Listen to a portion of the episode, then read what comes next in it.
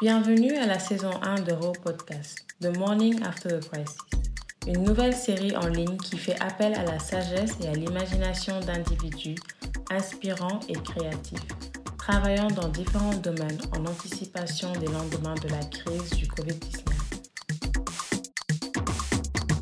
Aujourd'hui, vous écoutez Marie-Hélène Pereira en conversation avec Fadel Barou. Bonjour, ici Marie-Hélène Pereira. Je suis ravie d'avoir euh, une autre discussion dans le cadre des Raw Podcast et aujourd'hui avec Fadel Barou. Notre discussion portera sur euh, le nouveau type de Sénégalais et la reconstruction sociale post-crise. Journaliste et figure emblématique du mouvement citoyen Y'en a marre, fondé en 2011, Fadel Barro est connu pour l'acharnement dont ses pairs et lui-même ont fait preuve lors de la lutte contre la manipulation politique et l'abus de pouvoir manifesté par l'ancien régime du président Maître Abdoulaye Wade au terme de son second mandat. À travers un programme de sensibilisation sur toute l'étendue du territoire sénégalais, les membres du mouvement n'ont ménagé aucun effort quant à la prise de conscience nécessaire de chaque citoyen et citoyenne dans cette lutte.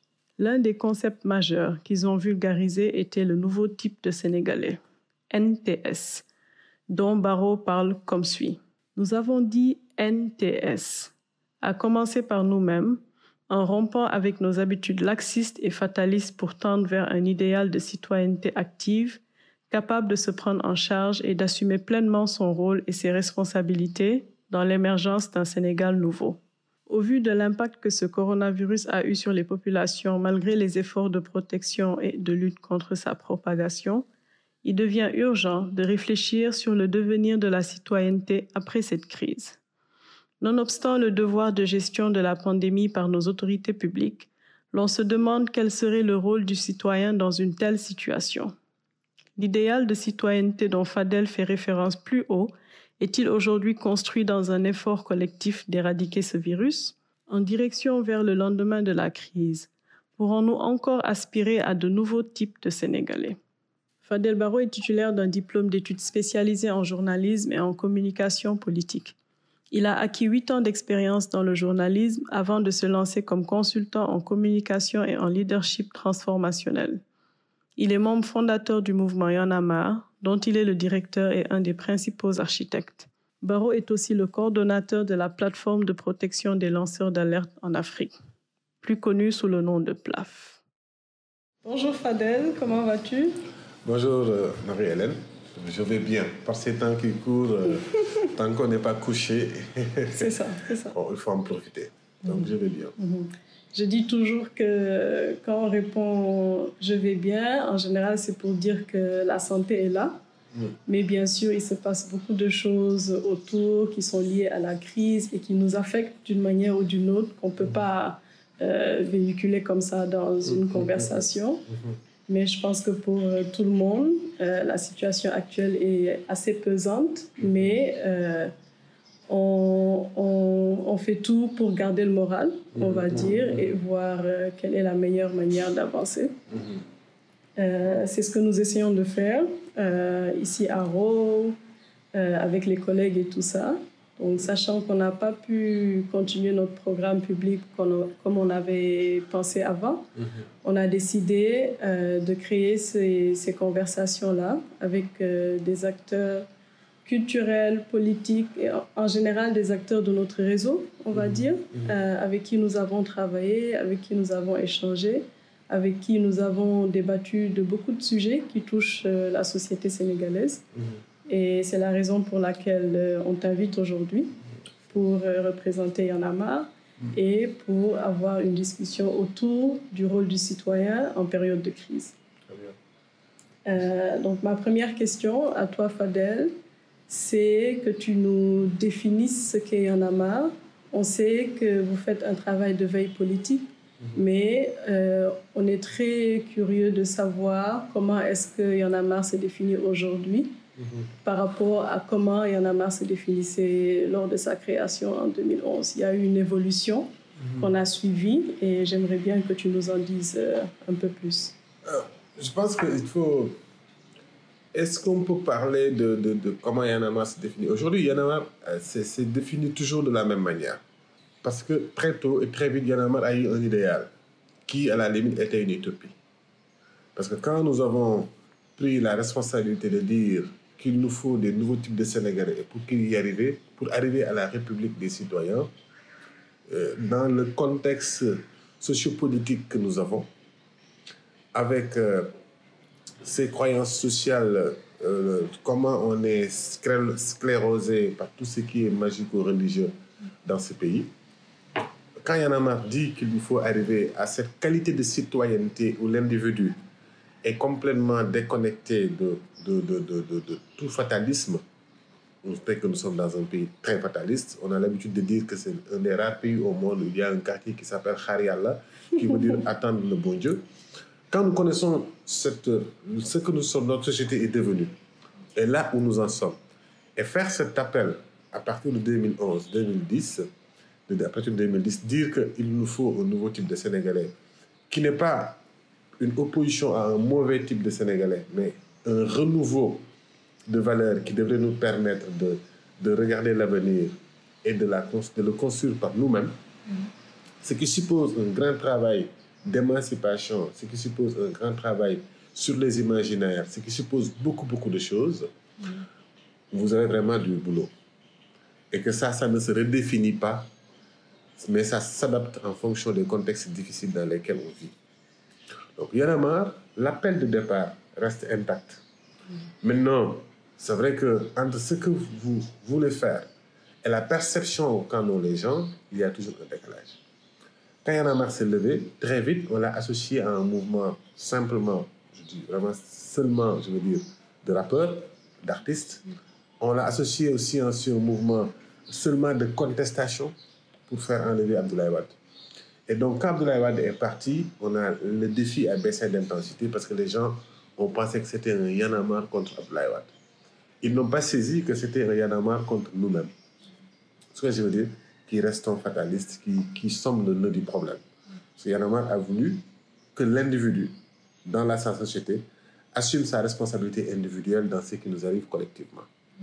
Voilà. Donc, à partir de ce moment, aujourd'hui, Yanamar ne se redéfinit pas, mais Yanamar essaie marche vers cet idéal, cette utopie active que d'autres appelleront euh, Photopia ou je sais pas quoi, ou d'autres, tu vois. Bref, mais aussi ce qui s'inscrit dans une autre tradition depuis Fano, à ce que Fano a appelé le nouvel homme, mm-hmm. totalement libre, sorti de toutes les, chaînes d'aliénation. De, de, de rompre avec cette esclavagisation. Bon, bref, donc, après Fano, à la suite d'Achille Bembe aussi, sorti de la Grande Nuit, et récemment aussi d'autres auteurs le poursuivent, tels que Féline à travers Afrotopia. Donc voilà, nous nous inscrivons, nous nous sommes inscrits sur le cheminement. Pour répondre à la question, sans faire tout de littérature, je disais, disais juste que Yann Amar est encore sur ce combat-là, qui est très difficile. Et c'est pour ça d'ailleurs, on est d'un côté euh, assailli par ce besoin de contestation qu'il faut alimenter, qu'il faut nourrir, qui est extrêmement important dans le contexte que nous sommes. Mm. Et en même temps, essayer de faire ce travail de sensibilisation, ce travail de fond, d'éveil des mentalités pour arriver à un changement de comportement, un changement de mentalité. On est sur ce chemin-là. Parfois, on le quitte, c'est vrai. Parfois, c'est dur, mais ça n'a jamais été remis en cause fondamentalement au sein de Yanamar. Parfois, c'est mal compris, même par les acteurs de Yanamar. Même par les acteurs de Yanamar. Parfois, c'est mal compris. Parce qu'il y en a reste un mouvement subversif, qui doit être subversif. Il y en a un mot iconoclaste surtout, progressiste et anticonformiste. Résolument humaniste, comme j'ai l'habitude de le dire, progressiste et féministe. Mais oh là là, que de travail à faire, même au sein de Yanama avant d'en arriver là. Mhm. C'est très, très, très compliqué. Mhm. Oui, écoute, je, je pense aussi que euh, comme tu l'as dit tantôt, le fait de vouloir euh, toujours en avançant revoir euh, la manière de faire, la manière d'exister, etc., est très importante parce que mhm. c'est comme ça qu'on se recrée. On se recrée en, apprenant de, de, qui nous sommes aujourd'hui ou qui nous avons été mhm. hier pour pouvoir mieux avancer. Et ça, je pense que c'est le cas pour les gens dans le mouvement il y en a marre, ça c'est clair, mais mhm. aussi ça devrait être le cas dans les personnes elles-mêmes aussi. Hein. Mhm. Parce que quand on parle de, de, de recréation de, de l'être ou de, de, la personne que nous incarnons, il est important de voir aussi recréer pourquoi. Mhm. Euh, et dans beaucoup de cas, on se rend compte que l'objectif n'est pas précis, alors que dans le cas de Yanama, on a vu très tôt mhm. quel était l'objectif. On a vu où est-ce que ça allait, on a vu euh, quelle était la motivation principale, donc comme mhm. tu as dit déjà pour 2011. Et je me demande aujourd'hui, par exemple, qu'est-ce que tu penses euh, devrait être l'apport des autorités publiques, par exemple, et des citoyens eux-mêmes? Parce que vous, vous pouvez avoir cette initiative-là, mais mm. elle ne marchera pas mm. qu'avec vous. Donc, il est important qu'il y ait autour une certaine forme de coopération qui va faire euh, en sorte mm. que le travail que vous essayez d'accomplir puisse se faire.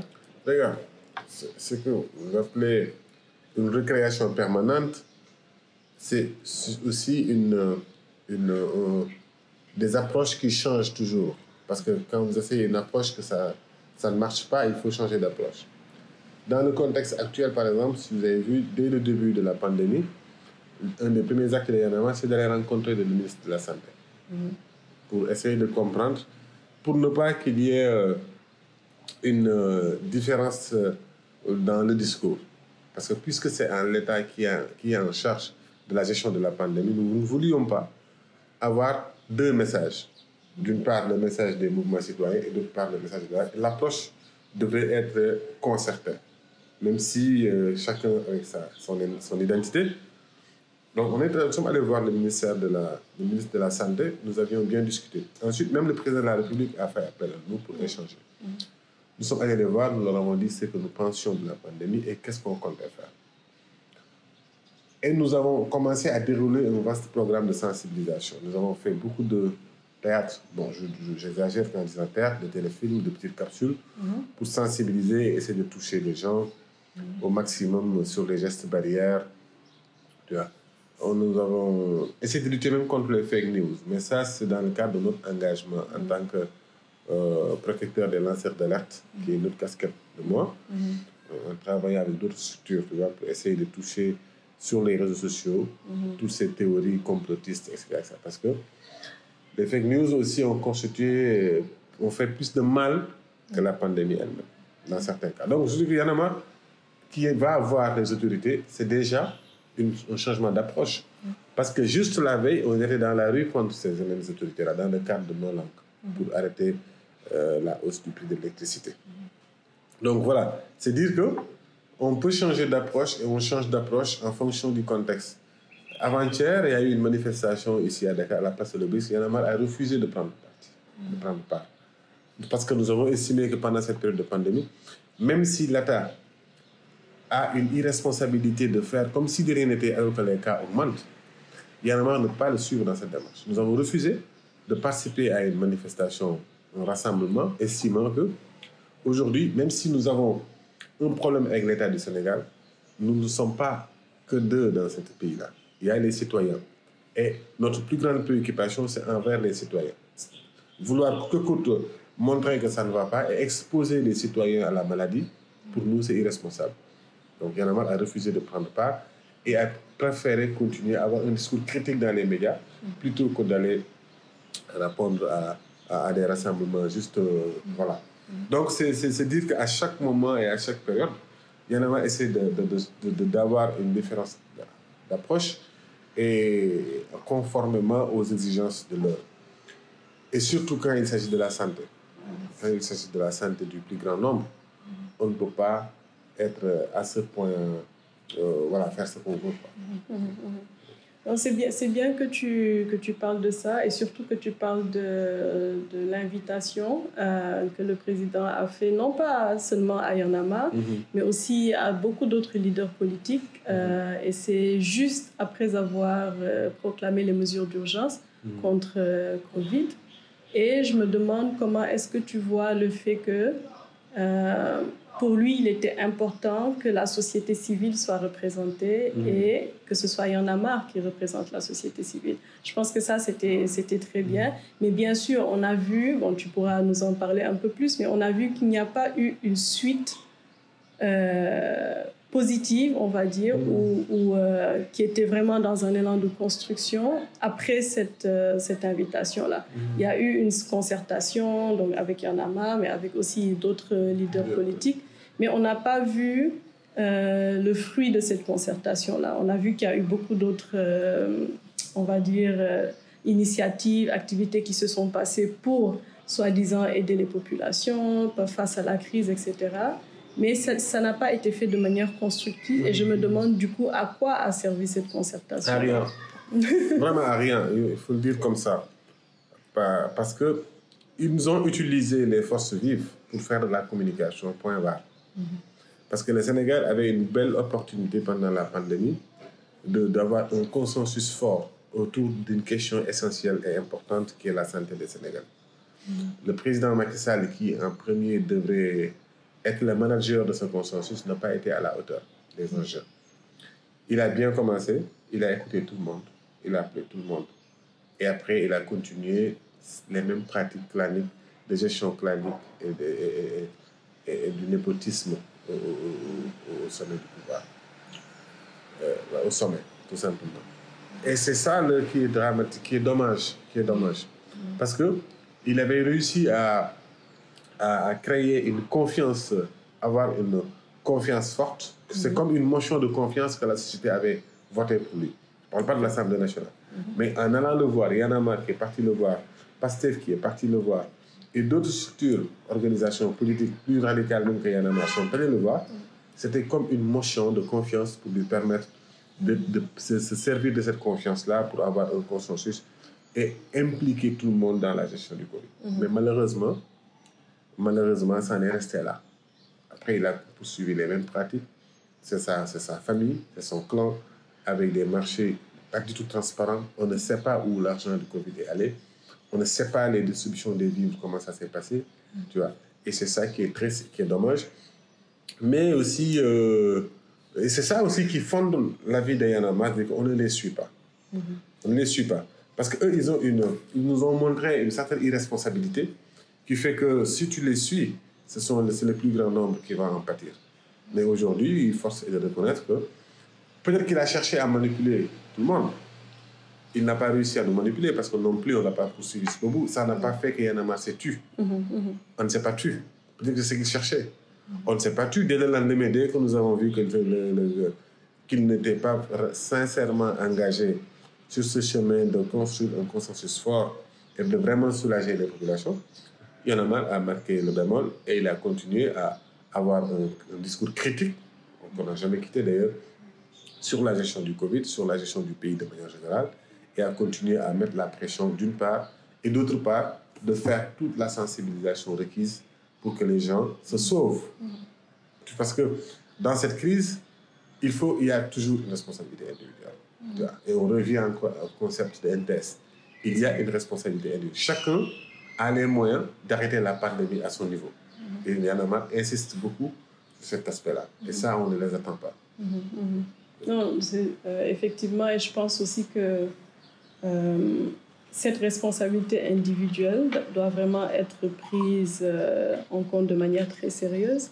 Et aujourd'hui, après, ce que je pense d'abord, c'est qu'il y a eu, lors de la levée des mesures d'urgence, il y a eu une très mauvaise communication qui a fait que beaucoup de gens, euh, dans leur inconscient, euh, ont pris ce message-là comme une sortie de crise, alors que ce n'est pas du tout le cas.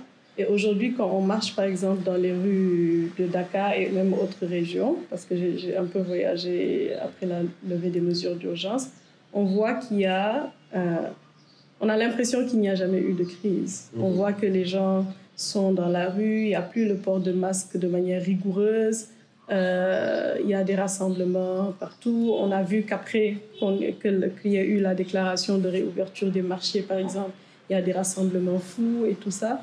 Et je me demande aujourd'hui, euh, toujours en suivant la logique du NTS, quelle serait la démarche à suivre pour une meilleure prise en conscience des, des mesures d'hygiène au sein de la population? Je pense que notre État n'a pas du tout été à la hauteur sur certains aspects. Parfois, je- je- je- j'essaie de les comprendre. Euh, je pense que avant de, de- de- de prendre des mesures importantes, il fallait peut-être étudier avant le comportement du virus au sein de la communauté. On ne peut pas agir pour une communauté sans pour savoir comment la communauté réagit d'abord. Tu vois, réagit d'abord face à, une, à une- un virus, un coronavirus particulièrement. Je comprends que quand nous n'avons pas la responsabilité morale des décisions qui sont prises, c'est très facile de les critiquer. Je comprends ça très bien. Parce que c'est très facile aussi de dire, ouais, ils auraient pu, ils auraient pu. Alors qu'on se rend, alors que s'il y a des morts, c'est pas toi qui es responsable. Donc, je mets un peu de bémol sur mon, ma critique vis-à-vis des mesures qu'ils ont prises. Et aussi, surtout que la responsabilité morale, c'est aussi une responsabilité économique. Est-ce qu'on peut, euh, est-ce qu'on peut appauvrir les gens à longueur de journée pour une maladie qui ne sait pas comment ça se comporte? Toujours est-il que, au début de la pandémie, nous avons fait du suivisme, ce qu'on sait faire de mieux. On a arrêté tout de suite l'économie alors qu'on n'a même pas atteint certaines proportions. Peut-être qu'ils voulaient arrêter tout de suite pour que ça ne rentre pas. Mais quand on regarde le virus, comment ça s'est comporté dans notre pays, on aurait dû se rendre compte que peut-être que est-ce que même le confinement est une solution? Nous n'avons rien interrogé de rien du tout. Et jusque-là, malheureusement, nous ne faisons que suivre. Nous avons suivi la stratégie chinoise et la stratégie que les Français ont repris, la plupart des Occidentaux ont repris, c'est-à-dire que confinement intégral dans un pays où c'est quasi impossible. On a fait un semi-confinement avec des couvre-feux, euh, arrêter les marchés, etc. C'est quasi impossible.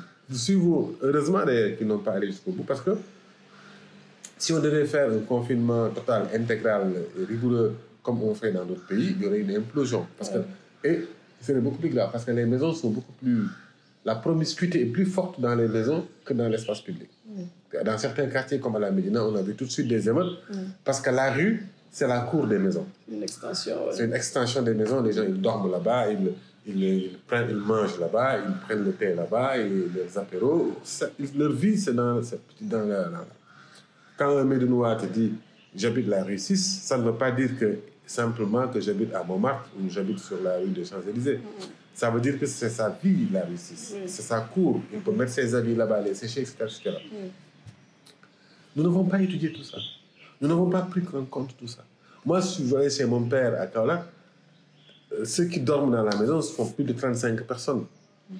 Vaut mieux les laisser sortir le jour. Tu vois, les maisons sont un vrai dortoir. Tu vois. Et si vous voulez les confiner dans cette maison, vous créez plus les conditions de- possibilités de, pour une propagation. propagation. Mhm. Nous n'avons pas interrogé tout ça. Nous avons suivi. Et dans ce suivisme, il y a eu un deuxième temps. Et des gars d'ici ont dit mais attends, pourquoi vous suivez les Occidentaux? Laissons le virus se développer parce que apparemment, on s'en sort mieux du compte tenu, compte tenu de la jeunesse de la population. Mais on n'a pas expliqué ça aux populations. On n'aurait pas dit, le président Macky Sall, comme tout son gouvernement, n'ont pas dit, écoute, on ne peut pas fermer comme en Europe parce que nous avons, nous avons une population jeune. Nous avons remarqué après trois mois de confinement qu'on n'avons pas une surmortalité. Tout ça, c'est vrai. On n'a pas une surmortalité comme on en voit dans d'autres pays, jusqu'à présent plutôt.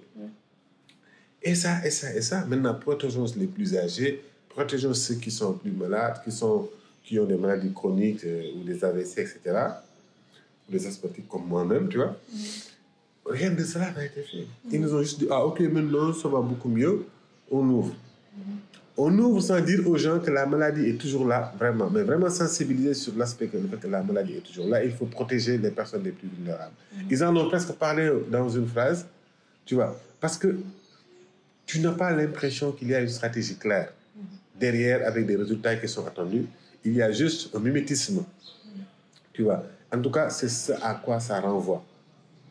Et du coup, les gens se sont dit, écoute, est-ce que cette maladie même existe? Est-ce que cette maladie existe? Et donc, du coup, aujourd'hui, pour résumer, la population est abandonnée à elle-même. À elle-même. Peut-être que aussi, et je le souhaite vivement, elle s'en sortira. Parce qu'il faut interroger cette population. C'est qui? Nous, nous sommes qui? Nous avons traversé beaucoup de choses. Nous avons une force de résistance et de résilience à beaucoup de choses. J'ai l'habitude de dire que moi qui suis Carlopa et qui a 40 ans, J'ai fait au moins 5 épidémies de choléra.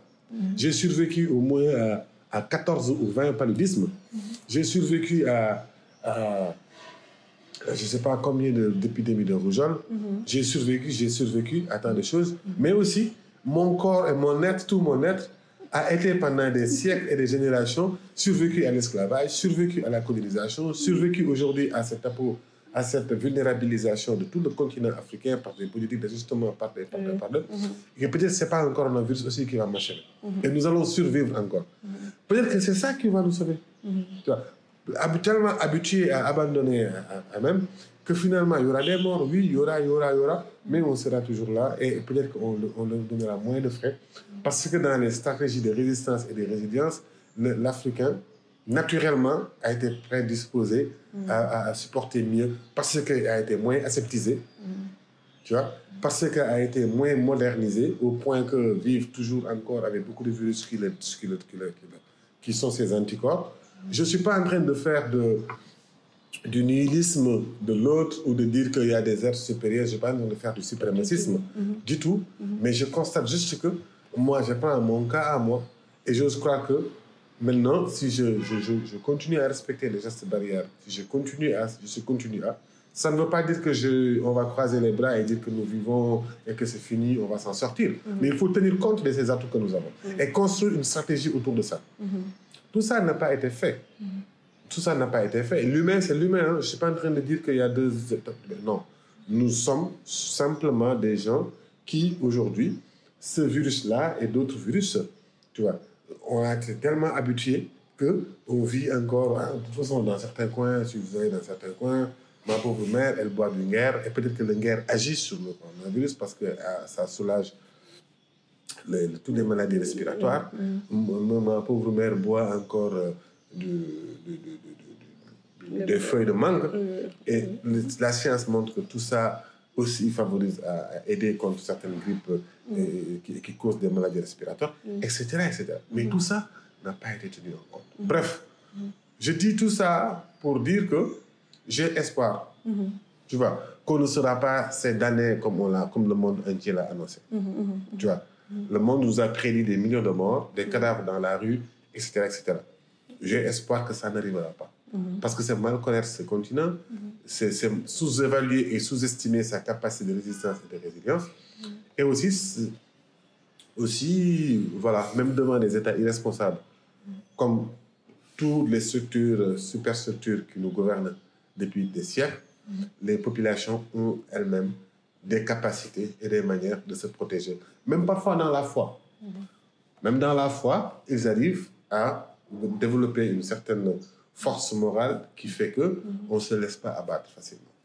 Ouais, ils arrivent à garder espoir, on va Voilà. dire. Oui, Mais dis-moi, euh, ce que tu dis là, tu ne penses pas aussi que ça va encore plus pousser le laxisme des, des autorités publiques Ils sont laxistes. De toute façon, ils sont laxistes. De toute façon, ils sont laxistes et ils le seront. Ouais. Parce que ce n'est pas leur population, c'est pas eux.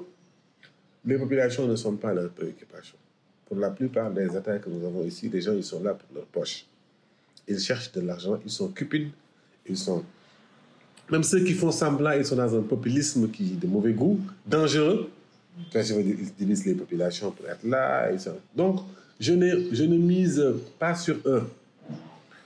Au niveau des populations aussi, tout ce que je dis ne veut pas dire qu'il faut être laxiste. Ça ne veut pas dire qu'il faut lâcher. Non. Aujourd'hui, toute la stratégie que Yann Amar et des autres membres de la société sont en train de déployer, c'est de dire aux gens de respecter les bases gestes barrières, c'est de protéger les plus âgés, c'est de se protéger, je veux dire éviter les contacts au maximum. Il faut arrêter cette pandémie.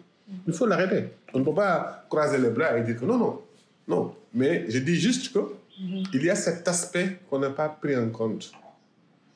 Et on peut construire sur la base de ça. On peut dire, OK, on sait que, OK, on sait que vous avez survécu à ça. OK, et ce que je te dis là, c'est pas que des choses que je crée.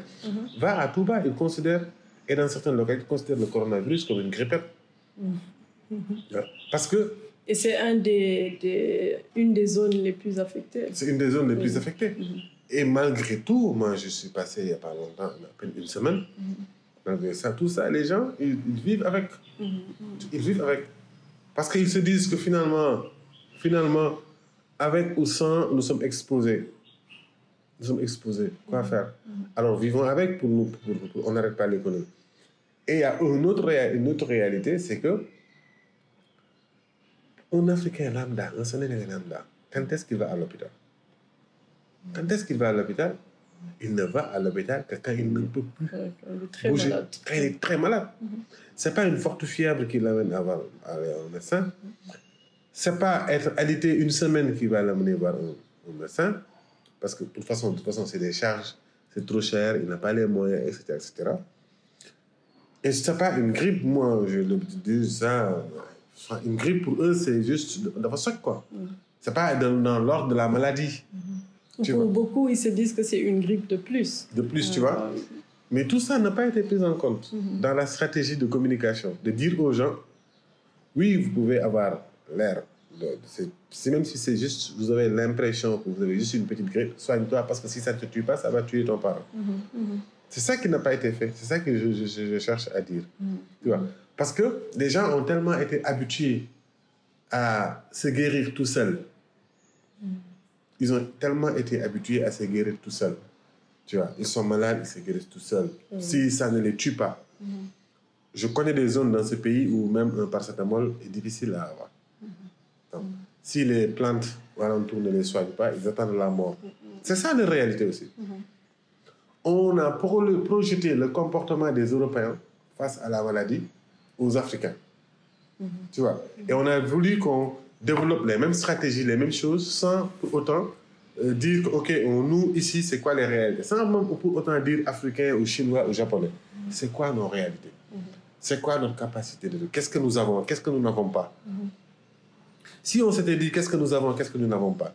J'ai vu une, euh, un article dans Paris Match, juste en arrivant ici, que l'artémisia serait efficace sur la maladie. Qui a écouté les amalgaches, même si que le président malgache est un populiste dangereux? Tu vois, je veux dire, qui, je ne- n'aurais jamais confiance, lui, à ses remèdes. Et je sais que quand Macky Sall fait des commandes de son produit-là, et organique il le fait par pur populisme. Et pour répondre à un. Pour, pour, pour fouetter un sentiment anti-occidental de très en vogue en ce moment sur les réseaux. Il ne le fait que pour ça. Mais ce n'est pas parce qu'il croit fondamentalement et sincèrement à des remèdes qui pourraient être développés à partir de l'Afrique. Il n'y croit pas. Même le, le gars malgache, ça n'y croit pas. C'est juste un populiste, dangereux. Maintenant, si vraiment on tenait compte de ce que nous avons et ce que nous sommes, on a, ils ont développé une force Covid-19, etc. Ils ont eu beaucoup d'argent, en tout cas dans le cas du Sénégal. Quelle est la part de la recherche Dans la distribution de ces fonds. Il n'y a pas? On n'en a, ouais, on en a Ils ont pas juste- du tout entendu parler. Ils ont juste doté aux, aux, aux hôpitaux, etc. Même sur 10 000 milliards, sur 6 000 milliards, ils ont eu 300. Tu vois? Mais quelle est la part de la recherche?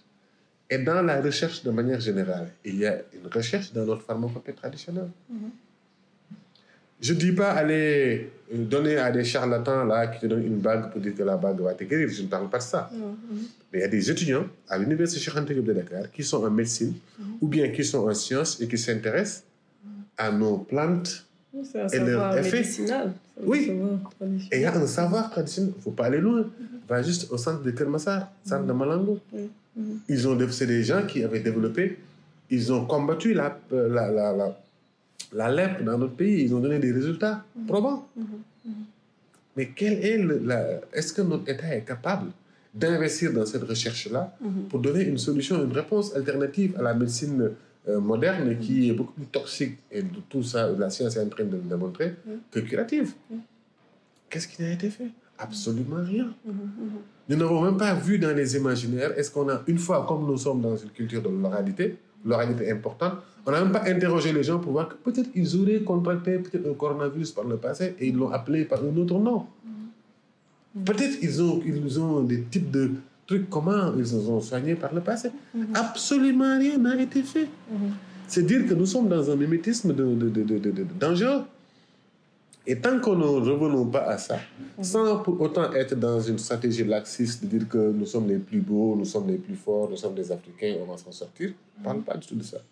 Mais accepter de regarder ce que nous avons, ce que nous sommes devenus, c'est important. Parce que pour moi, euh, je ne suis pas de la génération de Cheikh Anta Diop, on n'a pas les mêmes problématiques.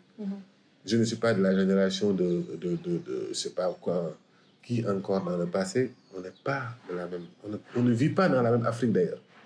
Tu vois, on ne vit pas dans la même Afrique.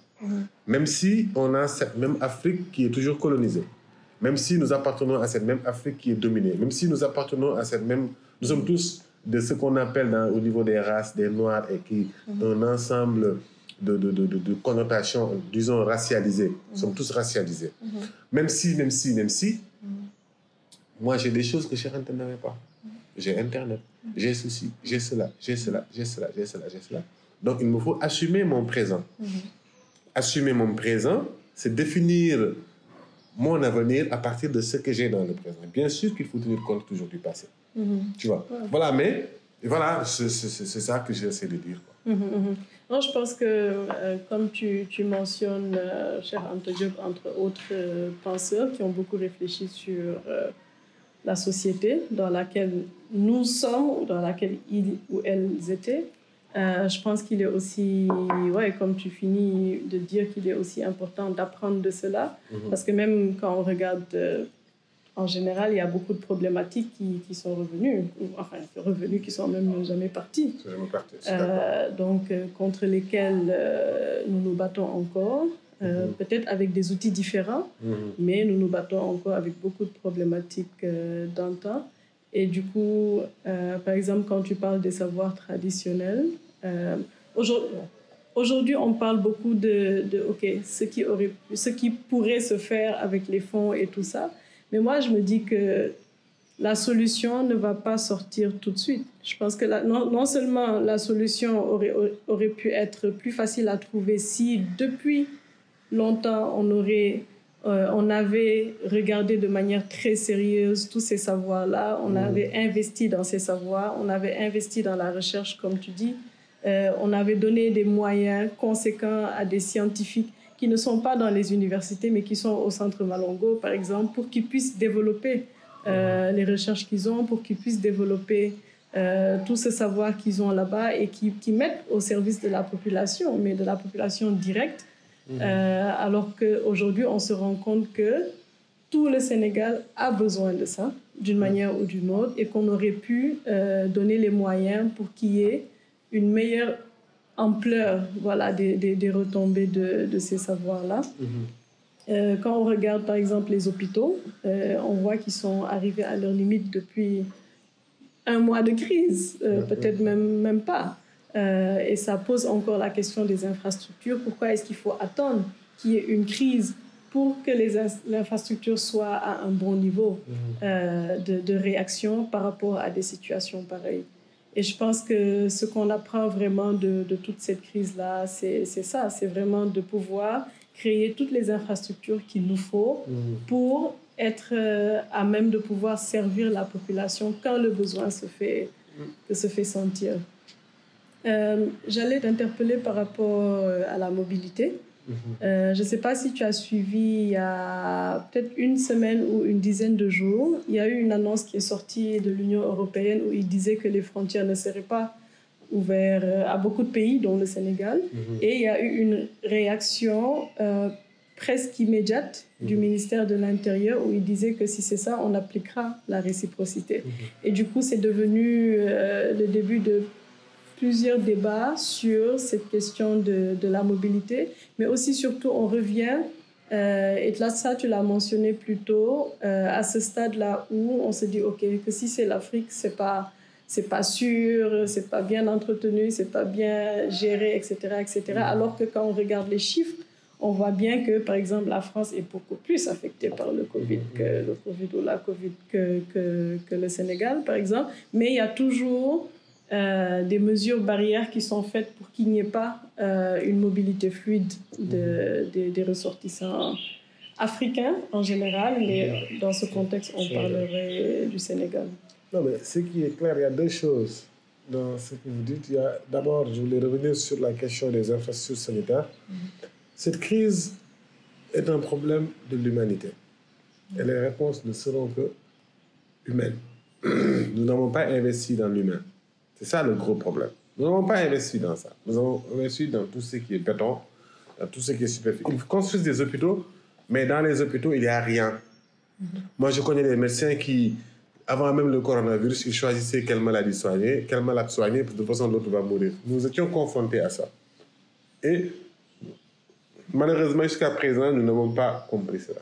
Et à l'échelle de l'humanité d'ailleurs, à l'échelle du monde entier, nous n'avons pas compris que cette crise appelait à plus de solidarité, appelait à plus de philosophie, appelait à plus de, de, de, de, de, compassion, tu vois, de, de, de, de- du- d'écologie, tu vois, de, de, de, de, de, de slowly de vie, d'apprécier la vie au lieu de, de, d'être à la recherche effrénée du capital. C'est ça. Et que malheureusement, aujourd'hui, dans les réponses, nous avons les mêmes problèmes. Pour revenir sur cette question de, de, de, de, de, de- de mobilité, vous savez, la crise a montré juste les disparités et les, et les, les, les- les- comment on les appelle, le, le mot qui s'y est. Voilà, non, non. Les, les, les écarts, tu vois. Tu vois, les, les, les, les- c'est ça que la crise a montré. Tu vois, la crise a, a, a, a insisté sur les disparités, tu vois, sur euh, aujourd'hui ceux qui ont les moyens et ceux qui n'ont pas les moyens. À la fois au sein de l'Occident, tu le vois, il y en a qui sont confinés dans les dans leurs maisons secondaires, dans les, les plus beaux coins du monde. Il y en a qui sont confinés dans leurs petits appartements de 3 mètres hectares où ils, où ils avaient à peine de l'air pour respirer. De la même manière, c'est ce monde, cette façon de voir le monde qui veut que l'Afrique reste cloîtrée là. On ne parle pas d'eux. Ils ne sont pas capables, ils sont pauvres, ils n'ont rien. Et le reste du monde avec qui on peut commercer. Et regarde dans cette affaire. Les pays qui ont extrêmement affiché leur dignité, l'ont réclamé, ils ont été respectés. C'est le cas de Rwanda. Et les pays qui, là, qui jouent, tu vois, avec leur propre dignité, ben, ils n'ont que leur traitement qu'ils méritent. Je suis désolé de le dire comme ça. Mais l'État du Sénégal, à la tête, le président Macky Sall, n'a jamais montré à la France qu'il était maintenant, il a pris son indépendance. Disons-le comme ça simplement. Nous n'avons pas pris notre indépendance et nos États refusent de prendre leur indépendance. Tu. Ils ne nous protègent pas, ils ne se protègent pas. Mais comment peuvent-ils le faire s'ils ne sont pas capables de payer leurs propres fonctionnaires et ils sont obligés de continuer à tendre la main à la France pour payer leurs propres fonctionnaires? S'ils ne sont pas capables de s'occuper de leur propre éducation, ils sont, ils sont obligés de tendre la main pour, payer- pour, pour, pour, pour financer leur propre éducation. Ils ne sont pas capables de fournir de l'électricité, de fournir de l'eau courante à toute leur population. Ils ne sont pas capables, ils sont pas capables. Si tout ça, pour assurer la, la survie de ton peuple, tu es obligé de d'être dépendant de notre peuple, tu continueras à obéir à ce peuple. C'est ça la vérité. Le vrai travail qui devait être fait n'a pas été fait. Je te dis une chose. hein. Tu vois, cette, cette histoire-là de oui, on bloque avec la France parce que la France, on a pris la réciprocité. C'est une bonne chose. Mais c'est que du, de la communication. Ça ne va nulle part. Parce qu'ils ne sont pas donné les moyens d'assurer leur indépendance, leur indépendance. Et ça, cher Ante Diop l'a dit depuis longtemps et d'autres auteurs l'ont dit. Tu vois. Nous n'avons pas créé les conditions de notre émancipation. Nous continuons à dépendre, même pour la création des moyens de notre propre indépendance, nous continuons à dépendre des autres. Et c'est ça qu'il faut arrêter. On parle de la France parce que c'est notre euh, vis-à-vis immédiat. On a une histoire qui fait que tous les mots, ce sera la France. Mais regarde ce qui se passe avec la Chine aussi. Regarde ce qui se passe avec les, les, les Saoudiens, l'Arabie Saoudite, qui ont aussi, on a une histoire assez particulière à travers l'islam. Vois. Mais on ne le touche pas. On n'en parle pas. Tu vois. Donc voilà. Nous regardons, nous, vis-à-vis des autres, des, comment on commerce avec le monde. C'est nous qui arrivons affaiblis parce que nous n'avons pas fait le travail à notre niveau pour être suffisamment, pour relever la tête avec dignité. Et c'est d'où la pertinence du projet de construction d'un projet politique autour de la dignité. Ça, avait- ça, ça arrivera. Je sais qu'il y a des gens qui réfléchissent, nous- nous-mêmes, nous, sommes- nous, nous sommes en train de travailler. Il faut à un moment qu'on affiche notre dignité à la face du monde, mais qu'on l'exprime d'abord vis-à-vis de nous-mêmes. Voilà. Donc sur cette question-là, on en est là. Et regardons comment ça va évoluer. Tu vois, ils vont faire semblant, oui, nous arrêtons les vols. Les vols vont continuer à. Les Français continueront à débarquer et les Français continueront à partir d'ici. Mais nag, les badauds, pauvres paysans là, qui ont envie d'aller faire des études là-bas, eux, ils ne pourront pas y aller. Ils sont touchés par la Ils restriction. seront touchés par les restrictions. Ceux qui ont les moyens ne seront jamais touchés par ces restrictions. C'est un monde injuste qui révèle le coronavirus. Parce que ce monde injuste n'a pas été créé avec le coronavirus. Tu vois, c'est ce monde injuste qui révèle.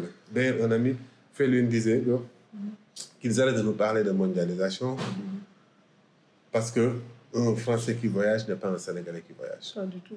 Voilà. Un nègre qui voyage n'est pas un, un noir qui voyage aujourd'hui n'est pas un blanc qui voyage. Je suis désolé de le dire comme ça. Tu vois, ça c'est la vérité. Alors, est-ce que ça c'est arrivé avec le coronavirus? Non, mais le coronavirus l'accentue et le montre. Il le révèle plus davantage. Il met juste un coup de lumière sur tous ces, ces inégalités-là. Maintenant, la solution, encore une fois de plus, c'est pas de continuer à dire que ouais, vous mettez de, de, de- ouais, ils sont les responsables. Ouais, ouais. Non. La solution, c'est que de nous créer nous-mêmes ici les conditions de notre force. J'ai eu entrepris une discussion par WhatsApp, je pense, avec Koyo. Je n'ai pas continué parce que je me suis dit qu'il faut qu'on se voit pour en parler. Ce pas des échanges. Tu vois, on a, le monde ne nous permet plus de nous voir régulièrement à cause du confinement. Voilà, c'était sur les, à propos des trucs. Tout ce que l'État nous dit, c'est dans un esprit de populisme pour essayer de montrer qu'ils font face à l'Europe. quelque chose qui se fait. ouais. Mais ils ne font rien. Parce que s'ils voulaient vraiment faire quelque chose, ils allaient commencer à investir dans l'éducation. Ils allaient commencer à investir dans le, dans le... Vous ne pouvez pas plonger ton peuple dans l'ignorance et dans un obscurantisme d'une autre époque et ne rien faire pour et vouloir dire que nous voulons affirmer notre dignité. C'est pas possible. C'est pas possible. Tu n'es pas capable de nourrir ton pays. Tu es obligé de- de bouffer du tiep qui te vient d'ailleurs. Tu n'es pas capable de valoriser ton mille. Tu n'es pas capable de manger ton mille. Et tu dis que ouais, je vais dire à la France de nous respecter. C'est des conneries. Parce que s'il arrête son riz, tu ne le mangeras pas. C'est ça les vraies questions de fond. Et ça, personne ne le fera à notre place. C'est pas un assassinat ou un, un- en interdisant tous les vols de Air France là, euh, sur le tarmac de Dakar Ça que ça va changer. C'est pas en, en- en- en- je sais pas moi, en, les haïssant que ça va changer. Aimons-nous d'abord. Non, il y a un travail de fond. Aimons-nous. Aimons-nous. Euh. Au lieu de, de- de haïr les autres, haïr aimons-nous. Et tout changera. Mais je sais que aussi c'est un long travail. C'est un très, très, travail. Tu as parlé à un moment donné d'un Sénégal non encore indépendant. Euh, et je me demande si tu ne penses pas que c'est c'est un héritage politique qui nous suit jusque-là et qu'on n'a pas vraiment encore eu un président qui a eu stoppé euh, cette chaîne-là. On a vu depuis notre tout premier président, euh, Senghor, qui a toujours eu euh, ce lien fort, pour ne pas le dire autrement, entre nous et le pays euh, qui nous colonisait, donc et la France, qui n'a jamais vraiment été rompu, mais au contraire qui a été soutenu d'une manière ou d'une autre depuis les années 60 jusqu'à aujourd'hui. Et à chaque fois qu'on arrive à un stade où il y a un, un changement de régime, il y a toujours cet espoir-là qui s'installe où on se dit, OK, peut-être que les choses vont changer, peut-être que les vrais marchés vont finalement être donnés aux, aux Sénégalais, peut-être que euh, la gestion de certains fonds va être faite de manière transparente et constructive. Euh, peut-être que le secteur euh, de la santé, par exemple, va de plus en plus regarder ce qui se fait ici et ne pas importer euh, des techniques ou un savoir moderne, etc. etc.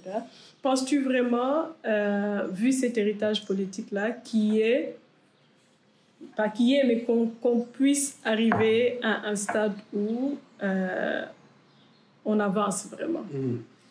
Senghor est un métis qui est complètement perdu, je pense, entre ces deux cultures. Métis dans quel sens? Dans le sens où c'est un Africain qui a été nourri au lait de l'Occident. Très assimilé. Tu vois. Et, et- et Senghor, je pense que euh, en le relisant même, tu vois ce, ce partage-là. Il est pas partagé. Lui-même, quand il parle de royaume d'enfance, en réalité, le royaume d'enfance, c'est l'Afrique. C'est pas que là où il a grandi, c'est c'est toute l'Afrique. Parce que sa vie est presque ailleurs. Il est tout le temps là-bas, d'ailleurs, il est en Normandie. Il ne sait pas, il sait pas, il était complètement perdu finalement. Tu vois, quand Mongo Betty dit que jusqu'à quel insondable abîme la domination française nous a-t-elle détraqués en essayant de nous remodeler à sa guise? Je pense qu'à travers Senghor, on parlait de nous tous. Tu vois à travers. euh, moi, je, je cite Senghor dans ça, mais je pense que Bongo Betty parlait à nous tous, tu vois, qui sommes allés à l'école et, et dans une école totalement euh, différente de ce que nous sommes de notre école traditionnelle. Euh, et, et voilà. Nous, Senghor est quelqu'un de très partagé entre ces mondes-là, gentil avec lui, et qui, au bout du compte, a, a préservé les intérêts français. Ça, c'est documenté. Vous pouvez le voir sur, sur beaucoup de choses. Tu vois, à la fois son différent avec Mamadou Dia, sur l'agriculture à l'époque, sur beaucoup de questions, il a préservé les intérêts français. Tu vois. Il a été dans ce compromis-là. Je ne suis pas quelqu'un qui s'immisce dans l'histoire pour distribuer des points, hein, pour dire que tel est gentil, tel est mauvais. Je ne suis pas dans ça. Mais je dis juste ce que je vois. Et à partir de ce moment, il a légué ce pouvoir-là. Tu vois, qui n'a pas su faire les ruptures requises avec l'Occident pour construire quelque chose de viable ici. Même s'il a préservé une nation, un État, etc. etc. Tout n'est pas mauvais. Mais voilà. Et on a hérité de ce pouvoir-là. Mais pour moi, le gros problème, c'est c'est quoi? Nous avons pris l'indépendance sans faire le bilan de la colonisation. On n'a jamais fait le bilan. Senghor est parti, Diouf est arrivé, il n'a jamais fait le bilan du pouvoir de, de, de, de Senghor. Diouf est parti, Abdoulaye Wade est venu, il n'a jamais fait le bilan du proche du pouvoir de machin passé. Et quand Macky Sall est arrivé au pouvoir, il n'a pas fait le point sur la gouvernance de Abdoulaye Wade. Ils se sont tous mis dans la continuité. Ils se sont tous mis, ils ont tous poursuivi presque les mêmes politiques. Ils ont, Chacun est arrivé avec une touche genre, ouais, Sénégal émergent. Tu vois, l'autre dira, non, je, suis- on m'a imposé les plans d'ajustement structurel. Tu vois, mais on n'a pas fait le point. Et surtout, le gros problème, c'est à, à l'enfance. On n'a pas fait le point sur l'esclavage et la colonisation. On aurait dû faire le point au mois des indépendances. On aurait dû faire le point, s'arrêter. Un moment et dire que qu'est-ce que nous avons vécu? Où est-ce qu'on va aller par rapport à ça? Est-ce qu'on va continuer? Est-ce qu'on va continuer avec ces langues? Quelle sera la place de ces langues-là, qui sont comme des butins de guerre, hein, tu vois, dans le projet que nous voulons construire. Est-ce qu'on peut construire avec ces langues un vrai développement? Quelle sera la place? Je prends juste un, un- un exemple sur le plan linguistique. Tu vois, est-ce qu'on va continuer avec ça ou est-ce qu'on va continuer avec ça? Avec quelle société on va continuer, qu'on va construire? Quel sera notre rapport? Quelle sera notre diplomatie avec les autres? Si on l'avait vraiment fait, et au niveau africain, vous savez qu'on aurait aujourd'hui cette perception d'être différent du Congolais, ou d'être différent du Malien, ou d'être différent du Gambien. On n'a pas fait le point. Et résultat, ils nous ont d'abord cloisonnés dans des micro-États. Chacun a développé un micro-nationalisme à deux sous. Chacun dit Sénégalais, Malien, Gambien, on est prêt à se rentrer dedans. On est divisé. Et cette division qu'il a créée, c'est depuis la loi cadre. C'est la France qui a créé cette di- division. Ils nous administraient dans un contexte global et quand il a fallu nous donner le pouvoir, ils nous ont divisés. Et nous, nous avons pris ça sans faire le point. Et tout ça sont des, des, c'est des éléments de non, de non impossible de se développer dans ces conditions-là. Le marché sénégalais, c'est c'est trois fois rien par rapport au marché des grands regroupements. Si on avait aujourd'hui un marché qui touche du Sénégal au Nigeria, on, serait, on, serait- on pèserait sur le plan mondial. Vous êtes dans le monde de l'art et de la culture. Si aujourd'hui le marché sénégalais était ouvert à, tout le- à toute l'Afrique occidentale, on, ne serait pas un petit Rho, serait des immeubles. Tu vois, c'est juste, à tous les niveaux. Tu vois que, les, ces micro-pays qu'on a créés et qu'on nous a légués, nous avons toujours ça. Personne n'a fait le point, personne n'a fait le bilan. Si quand Abdoulaye Wade est arrivé, il a dit, OK, vous les socialistes, là, vous avez parachevé l'indépendance. Jusque-là, maintenant, on fait le point. Par rapport à un rêve commun qu'on construit pour ce pays. Est-ce qu'on a construit ce rêve commun? Le rêve commun s'arrête dans les frontières édictées par le, par le colon. C'est ça notre rêve. Comment ça s'arrête dans ce micro-État-là avec la Gambie à l'intérieur On n'est même pas capable. Et pourtant, on est des frères, quoi. Les Gambiens ne sont pas différents des Sénégalais. Les Sénégalais ne sont pas différents des Nigériens. Moi, je suis allé au Niger, j'ai retrouvé des Tandja, des Ndiaye, des Diop. On n'est pas différents. C'est la même communauté. Mais aujourd'hui, on a laissé le colon développer des réflexes de rejet, chacun vis-à-vis de l'autre. C'est impossible. Même maintenant, on est en train de dessiner entre Peul et Sérère. On est en train de se détester entre euh, musulmans et chrétiens. On est capable de mettre une bombe et de tuer un autre Africain autour de, euh, au nom de notre internationalisme ou de notre universalisme. Alors qu'on oublie qu'on pouvait construire un- notre propre universalisme à partir de l'Afrique. C'est tout ça qui n'a pas été fait. Et qui nous amène aujourd'hui à ce résultat-là. Où on continue cette même stratégie de domination, de pillage. C'est que les pilleurs ont juste changé de camp. On a pris les peuples d'une communauté, on les a attachés et on se passe la selle qui les tient, la laisse qui les, qui les tient. Je dis en Wolof qui les tient. On se le passe. Et ça passe des mains du colonisateur aux mains de, notre, de nos hommes politiques, aux mains parfois de certains marabouts, aux mains parfois de certains euh, membres du clergé, aux mains d'eux, aux mains d'eux, aux mains d'eux. Mais la peuple, le peuple en tant que tel, on ne le laisse pas s'affranchir, on ne l'affranchit pas. Et on ne fait rien pour. C'est ça un des gros problèmes qu'il faut aujourd'hui euh, poser dans un cadre, à mon avis, politique de dignité. Non, carrément, carrément. Et je suis contente que tu, que tu aies mentionné Mongo Betty parce que quand on le lit, euh, surtout la revue qu'il avait commencé, je pense dans les fin 60, début 70, Peuple noir, ple- peuple africain, on voit beaucoup, beaucoup, beaucoup de problématiques qui soulèvent euh, et auxquelles on fait toujours face aujourd'hui, mais qui soulèvent de manière très radicale où on est en train de dire il faut se défaire de ces liens pour pouvoir avancer. Ça, c'est dans les années 60, tu vois. Jusqu'à présent, aujourd'hui, on est encore en train de parler des... Malheureusement, quand je dis que je ne vis pas dans la même époque que mon dit, j'ai tout de suite dit quand même que nous avons les mêmes problématiques qui sont toujours là. Carrément, oui. Tu vois, Mhm. il y a des combats qui- qu'il faut mener, mais c'est que ça prend d'autres formes qu'il faut délier. c'est ça. Quand je dis qu'aujourd'hui, c'est pas la même Afrique, c'est que Mhm. avant, on voyait le et le, le colon ne se cachaient pas. Il venait là. il- Aujourd'hui, c'est très sournois. Ça passe par beaucoup plus de mécanismes, beaucoup plus sournois, beaucoup plus trucs, beaucoup plus. Et le colon peut être nous-mêmes.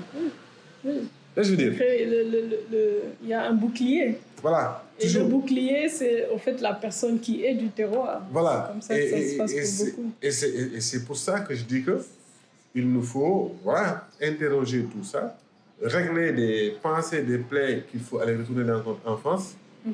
tu vois, et, et régler des plaies d'aujourd'hui Mhm. Mhm. qui sont liées à notre vécu aussi, à notre vie de tous les jours, Mhm.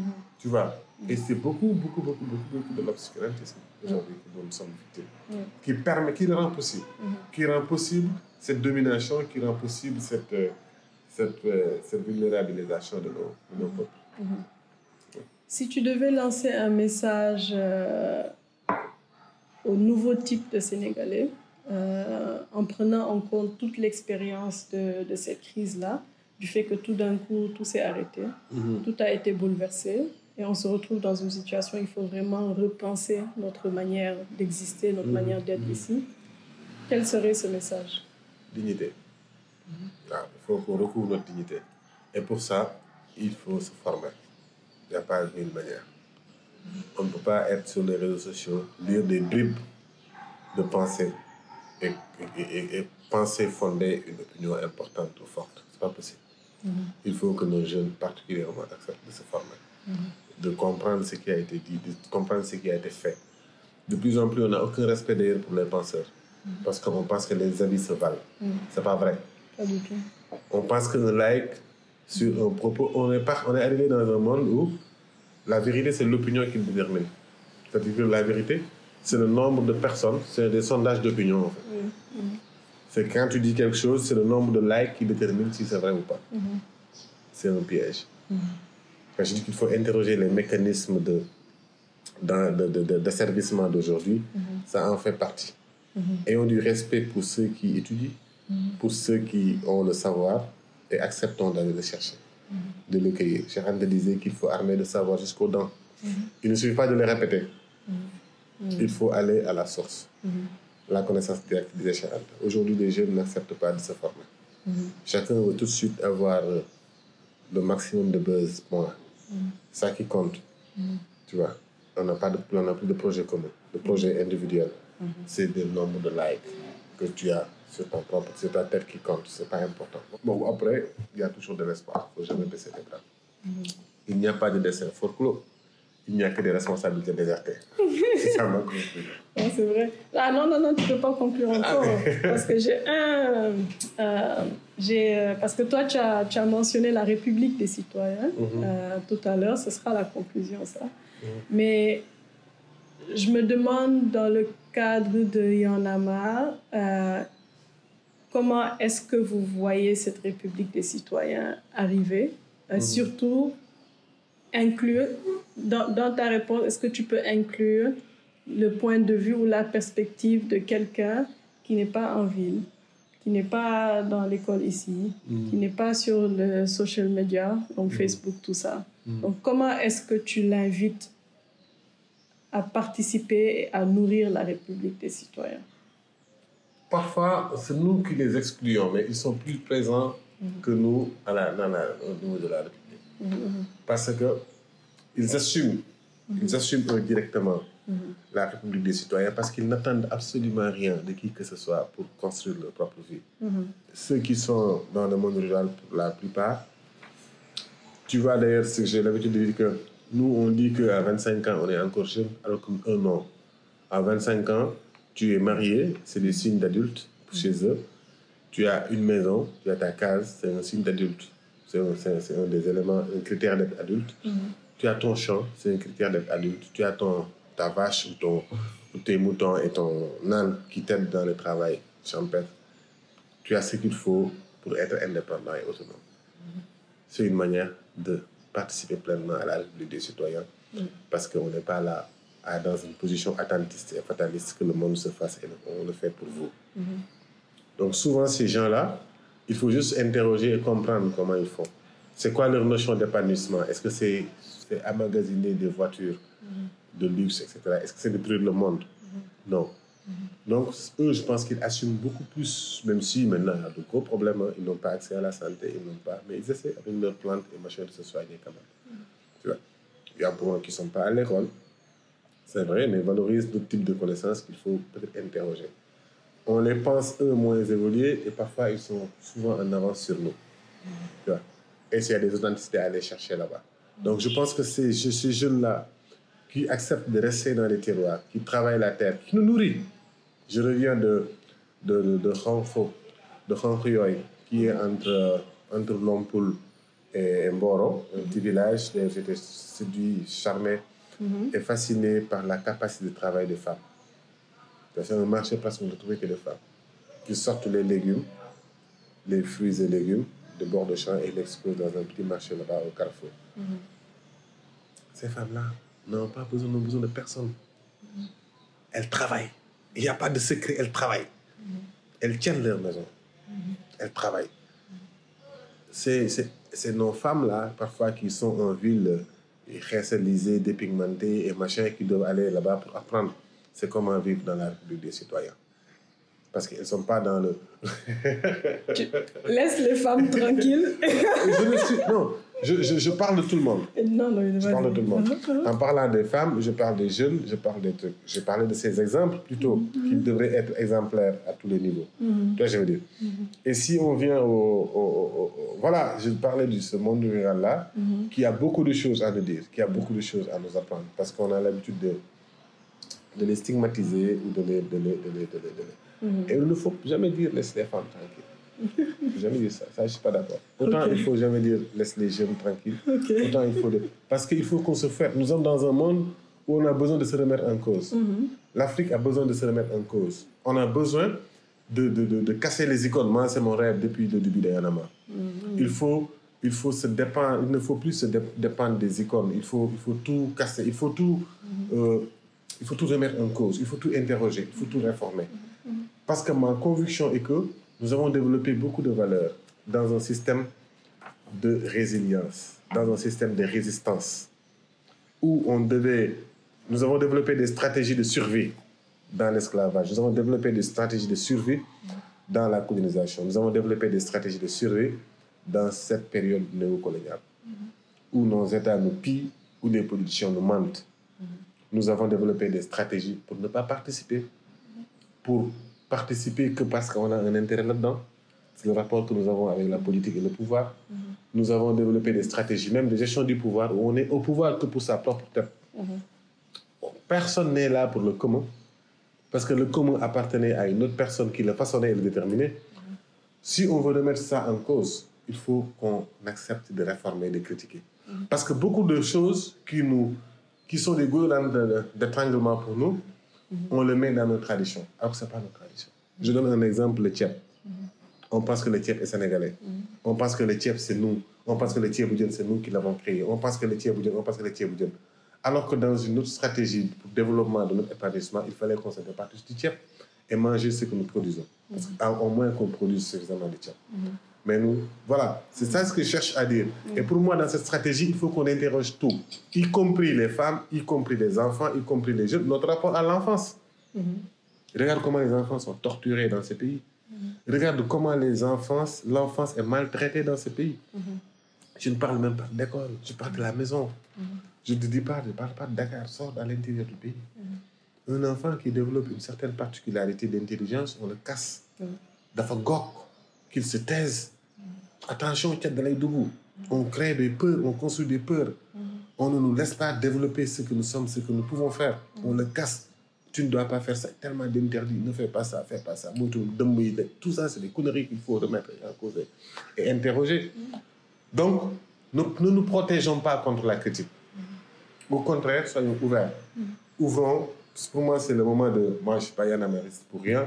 Il faut oser interroger, il faut oser remettre en cause, il faut oser casser certains modèles pour toujours dans la continuité de ce que notre, de notre de la marche euh, grand peuple, ça c'est des gros mots, ça ne veut rien dire, de ce que nous, ce que nous avons là, et c'est d'être ensemble. Ok, je te le concède pour cette fois-ci. Merci beaucoup Fadel. Euh, ce fut un plaisir d'avoir euh, cette discussion avec toi. Ben, moi. Une discussion de plus, donc il y en aura d'autres. Il y en aura d'autres, c'est sûr. Voilà, dans d'autres circonstances, on espère. Mhm. Mais ouais, merci beaucoup et bonne fin de journée. Ben, merci, je t'en prie.